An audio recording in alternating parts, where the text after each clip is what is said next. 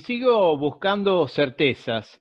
¿Se puede ser feliz en tu casa? Sí, claro, tranquilos. Estamos en medio de la pandemia, la cuarentena, el trabajo o la falta de él y todo lo que ha venido para todos nosotros en la Argentina y en el mundo. Vuelvo al principio. ¿Se puede ser feliz por elección? ¿Se puede llevar la felicidad a las empresas, organizaciones, a nuestra vida, obviamente? Vamos a preguntarle a Florencia Lafuente, que es colega periodista, pero además es instructora en felicidad. ¿Es así, Florencia? ¿Cómo estás? Hola, ¿qué tal, Andrés? Gracias, muchas gracias. Sí, es así, es así. Y, respondiendo un poco rápidamente a tu pregunta sobre, sobre si podemos ser felices, vos es que la felicidad es una elección, es una elección y es una habilidad.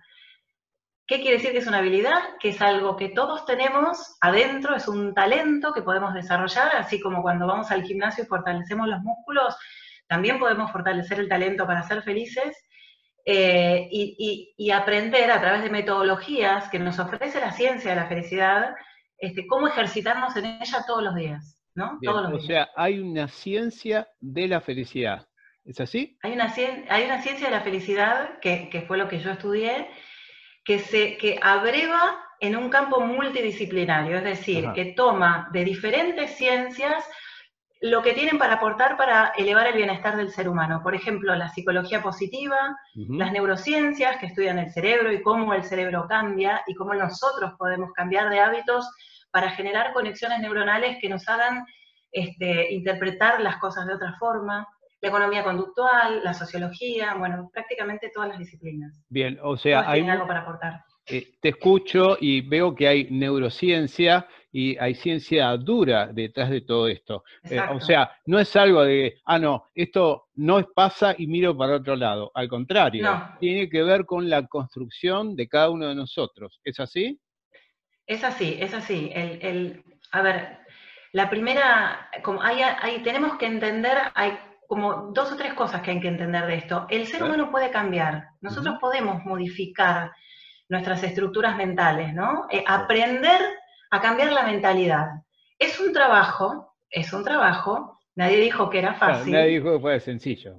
Exactamente, es un trabajo diario en el que, en el que nosotros tenemos que eh, aprender qué tipo de hábitos debemos incorporar para, y empezar a desplazar los que no nos hacen bien, esto tiene que ver con crear rituales en nuestra vida, este, hacer determinadas cosas siempre este, y tratar de repetirlas la suficiente cantidad de veces como para incorporarlas a nuestro comportamiento. Esto se trata más que nada de modificar el comportamiento, no el pensamiento. El pensamiento, los pensamientos van, vienen, nuestra cabeza este, puede enloquecer. Lo importante es tener herramientas para saber cuándo estamos entrando en esa zona en, la que nuestro, en nuestros pensamientos nos empiezan a dar miedo o ansiedad. Por ejemplo, típica que nos me ocurre a mí, a ver, hablo por mí, pero quizá hay otros que les pasa eh, algo similar.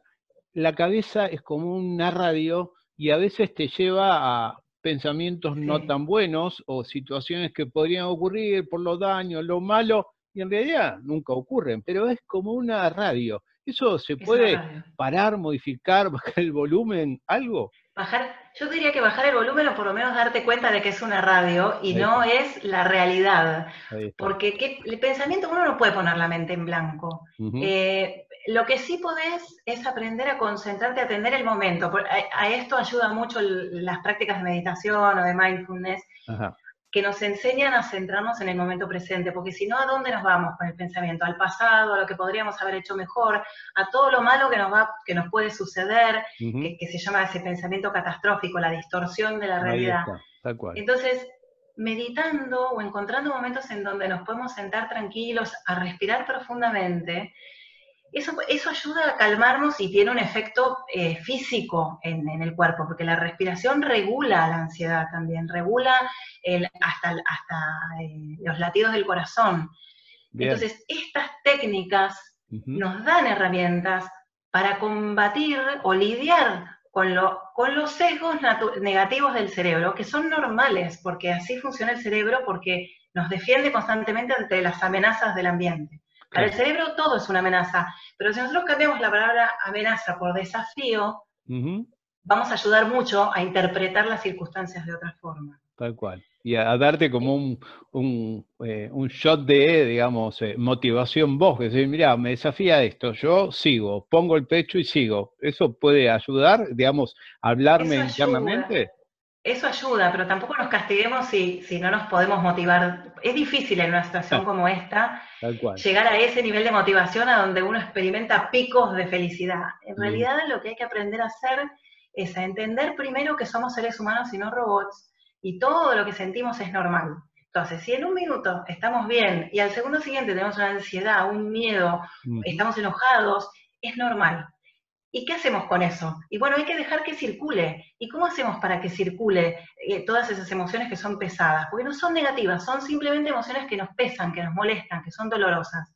Tal cual, tal cual. Hablar, Sí, digo, frente a todo esto estoy pensando, ¿cómo bajamos esto a la vida real, digamos, todos los días, vida cotidiana, en medio de este escenario, como yo decía al principio, ¿no? Esto que es una cuarentena, pandemia, aislamiento y todo lo que viene eh, aparejado con esto. Después te propongo hablar de las empresas, ¿no? Pero digo, el tema de la felicidad, primero en nosotros. ¿Qué tips ya nos diste un par. Digo, ¿qué otras cosas podemos tener para, bueno, estar un poco mejor? Bueno, una cosa importante para, este permitirnos ser humanos y dejarnos sentir todo lo que sentimos mm. es recordar que lo que nos ayuda siempre son las relaciones, las relaciones de calidad, las relaciones con las personas que queremos, que pueden ser familiares, amigos, colegas del trabajo con los que nos sintamos, con los que tengamos mucha confianza.